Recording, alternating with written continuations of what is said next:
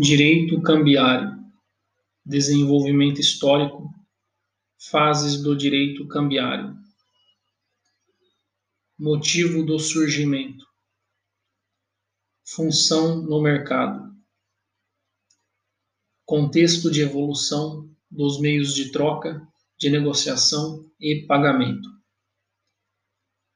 fase mais primitiva do mercado, escambo mercadorias que poderiam ser facilmente trocadas.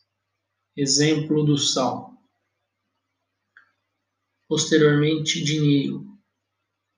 Por fim, títulos de crédito. Instrumentos de circulação de riqueza. Circulação de riqueza que ocorre de forma rápida e segura. Regime jurídico cambial, direito cambiário. Período italiano. Moedas em trajeto. Direito é câmbio trajetício. Cálcio, apontada como origem da nota promissória. Litera cambi, apontada como origem da letra de câmbio. Período francês. Advento da cláusula à ordem transferência dos títulos de crédito por meio de endosso. Período alemão. Ordenação geral do direito cambiário.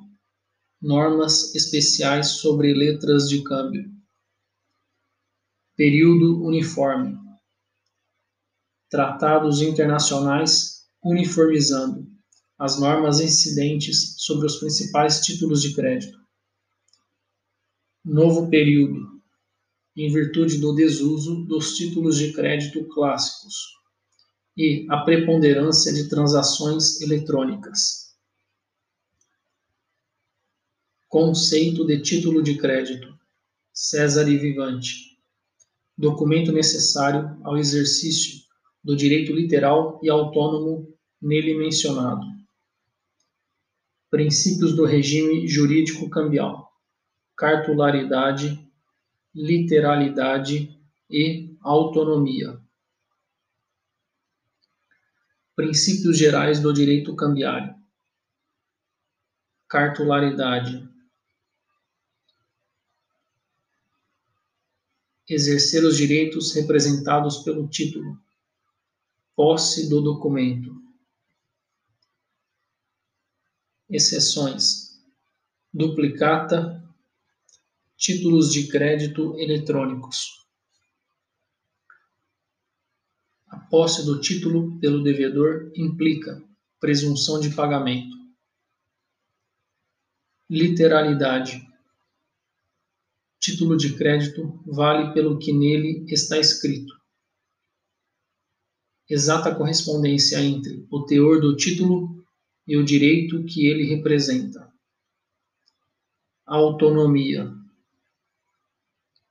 documento constitutivo de direito novo, autônomo, originário e desvinculado da relação que lhe deu origem. Vício que atinge uma delas não contamina as outras. Está imune aos vícios ou defeitos que eventualmente acometerem.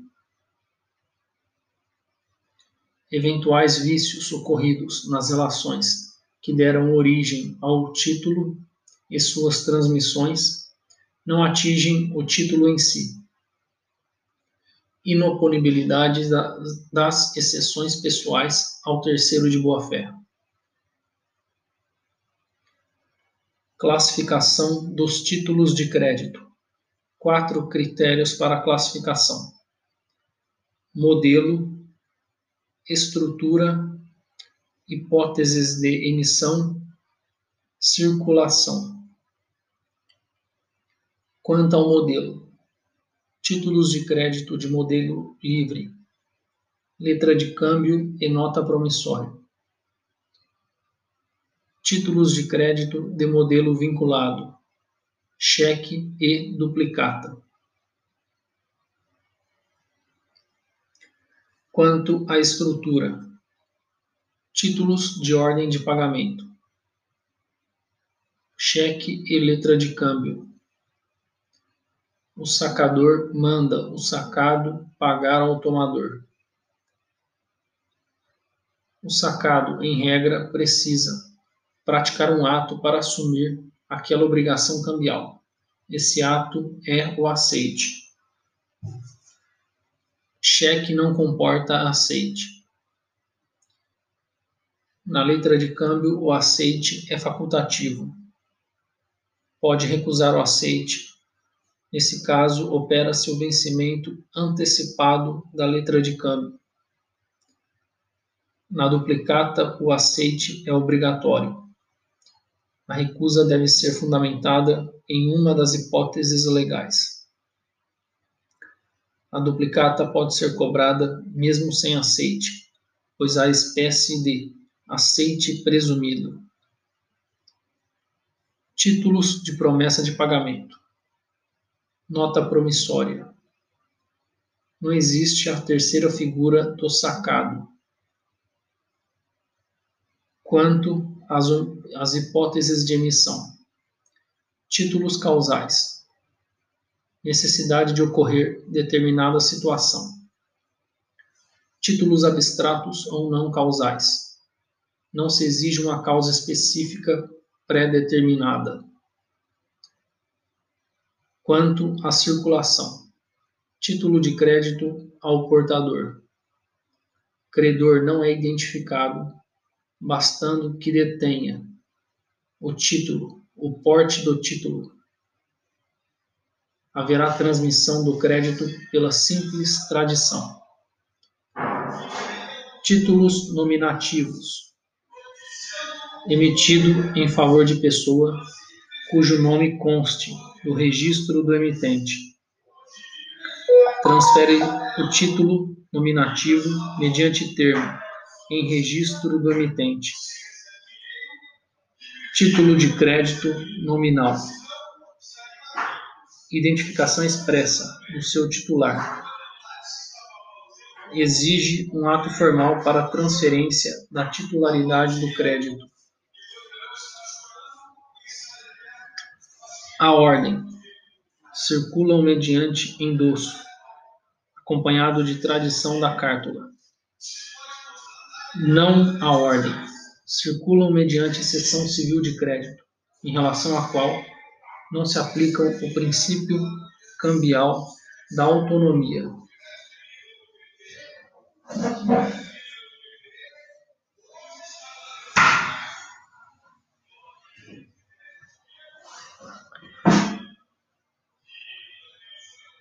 Embora o Código Civil considere não escrita a cláusula proibitiva do endosso, leis especiais a admitem. Exemplo: cheque. Endosso é ato unilateral. Cessão civil de crédito é negócio bilateral formalizado. Endosso acarreta responsabilização do endossante. Não responde o endossante pelo cumprimento da prestação constante do título. Regra geral constante do Código Civil. Na seção civil de crédito, a regra é de que o cedente não assume responsabilidade pelo adimplemento da obrigação que cedeu.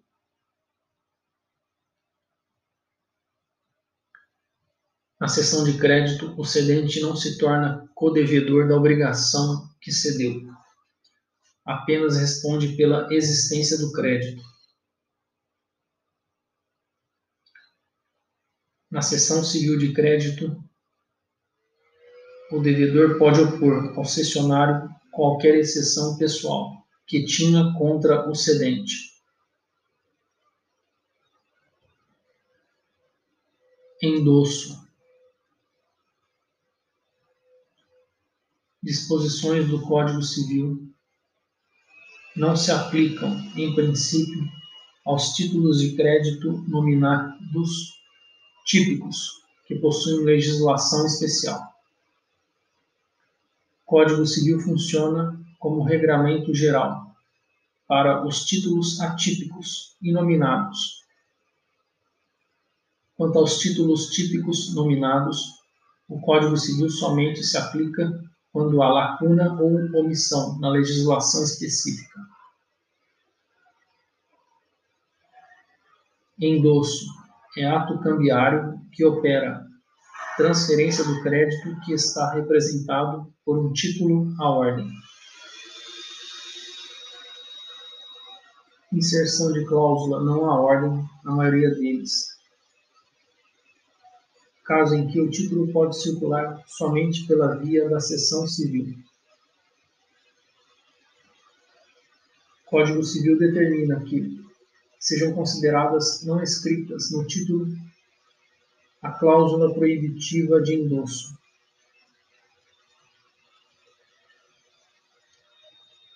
A LUG e a lei do cheque expressamente admitem a cláusula não à ordem. Nos títulos de crédito típicos nominados, o endosso produz dois efeitos: transferência da titularidade do crédito e, em regra, responsabilização do endossante.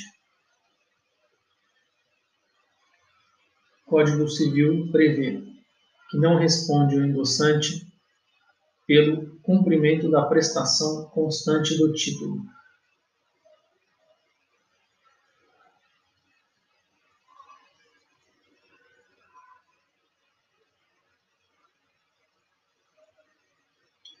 Endosso deve ser feito no verso do título é vedado o endosso parcial. Veda-se também o endosso subordinado a alguma condição. Endosso em branco, geral. Não identifica o beneficiário, endossatário. Endossatário de endosso em branco pode mudá-lo para endosso em preto endosso em preto especial. Identifica expressamente o endossatário. Endosso translativo próprio. Transmite a titularidade do crédito. Endosso impróprio. É feito com outros objetivos. Três espécies: endosso mandato, endosso calção penhor ignoratício e endosso fiduciário. Endosso mandato, procuração.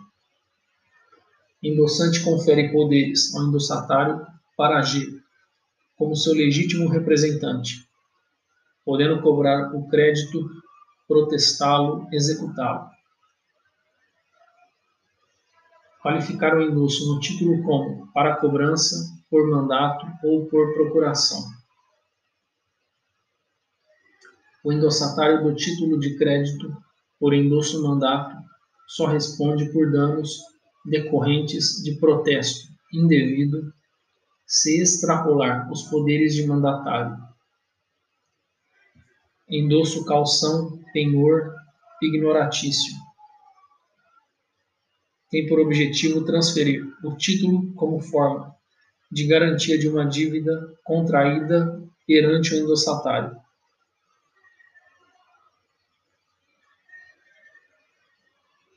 Endossatário não assume a titularidade do crédito, ficando o título em sua posse apenas como forma de garantia da dívida.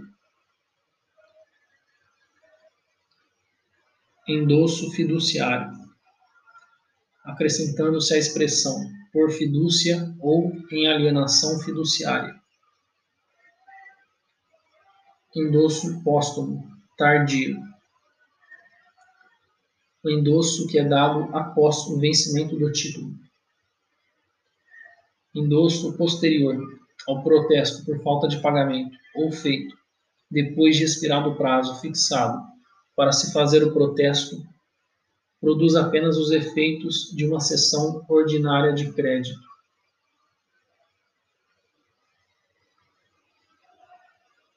Endosso realizado após o protesto ou após o prazo para a realização do protesto é denominado pela doutrina de endosso póstumo ou tardio. Vale tão somente como mera cessão civil de crédito. Presunção de que o endosso sem data foi feito antes do prazo para a realização do protesto. Diferença entre cessão civil de crédito e endosso. Cedente, que é quem cedeu o crédito, responde apenas pela existência do crédito, mas não pela solvência do devedor. Endossante responde pela existência do crédito e pela solvência do devedor. Pode o devedor alegar contra o cessionário matérias de natureza pessoal que possuir contra o cedente. No caso do endosso, vigora a inoponibilidade das exceções pessoais, em face de terceiro de boa-fé. Alguns endossos produzem efeito de cessão civil de crédito, não respondendo, por exemplo, pela solvência do devedor sendo possível, eventualmente, levantar exceções pessoais. Quando o endosso é praticado após o protesto por falta de pagamento ou o endosso de títulos com cláusula não à ordem. Aval. Ato cambiário pelo qual terceiro, o avalista, garante o pagamento de obrigação constante do título. Aval é dado no anverso do título, mediante simples assinatura do avalista. Aval em branco e em preto. Aval em branco não especifica o avalizado. Aval em preto tem a identificação do avalizado. Avais simultâneos e avais sucessivos. No aval simultâneo ou coaval, duas pessoas avalizam o mesmo indivíduo, responsáveis solidariamente pela obrigação garantida. Um aval sucessivo, aval de aval, caracteriza-se pelo fato de um avalista avalizar outro avalista. Avais em branco e superpostos consideram-se simultâneos e não sucessivos aval su sucessivo deve ser sempre em preto. O avalista se insere na posição imediatamente posterior ao avalizado. Aval versus fiança. Ambos são garantias pessoais. Aval constitui obrigação autônoma. Fiança é uma obrigação acessória. Aval não admite o benefício de ordem. Responsabilidade solidária. A responsabilidade do fiador é subsidiária. Necessidade de outorga conjugal. Cônjuges casados no regime de bens da separação absoluta.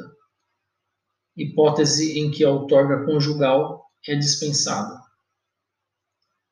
Se os cônjuges forem casados no regime de separação convencional.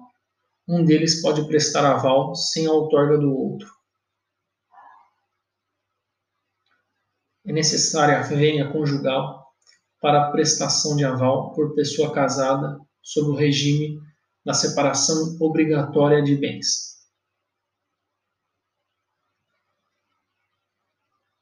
A regra da exigência da outorga conjugal apenas se aplica aos títulos de crédito atípicos e nominados. Títulos de crédito típicos nominados, por exemplo, letra de câmbio, nota promissória, cheque, duplicata, é possível que a pessoa casada preste aval sem necessidade de outorga conjugal. Exigibilidade do crédito cambiário devedor principal e co-obrigados. exigível o crédito cambiário em face do devedor principal. Basta que o título vença e o credor cobre do devedor principal. Com relação aos coobrigados, é necessária a negativação de pagamento pelo devedor principal. Para comprovar que o devedor principal não quis pagar, basta que se faça o protesto do título. Protesto do título é uma condição de exigibilidade do crédito em face do coobrigado. Protesto também é uma condição de exigibilidade no caso de recusa do aceite. Protesta-se o título por falta de aceite, sendo a forma pela qual se comprova que o devedor ou o sacado não quis aceitar o título, devendo se voltar contra o sacador. Direito de regresso contra o devedor principal e contra coobrigados anteriores. Previsão do Código Civil para os títulos de crédito inominados. Não responde o endossante pelo cumprimento da prestação constante do título. Protesto. Ato formal pelo qual se atesta um fato relevante para a relação cambial. Por exemplo, falta de aceite do título, falta de devolução do título, falta de pagamento do título.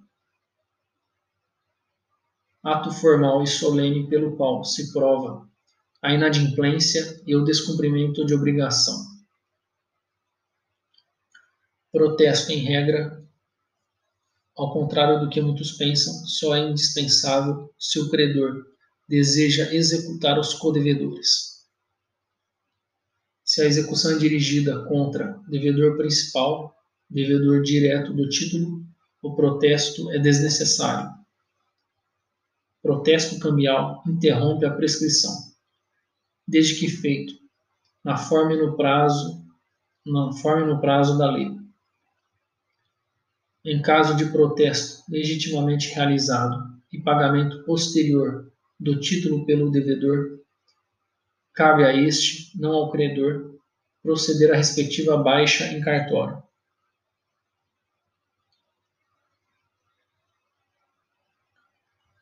Exclusão da inscrição do devedor nos cadastros de inadimplentes, que compete ao credor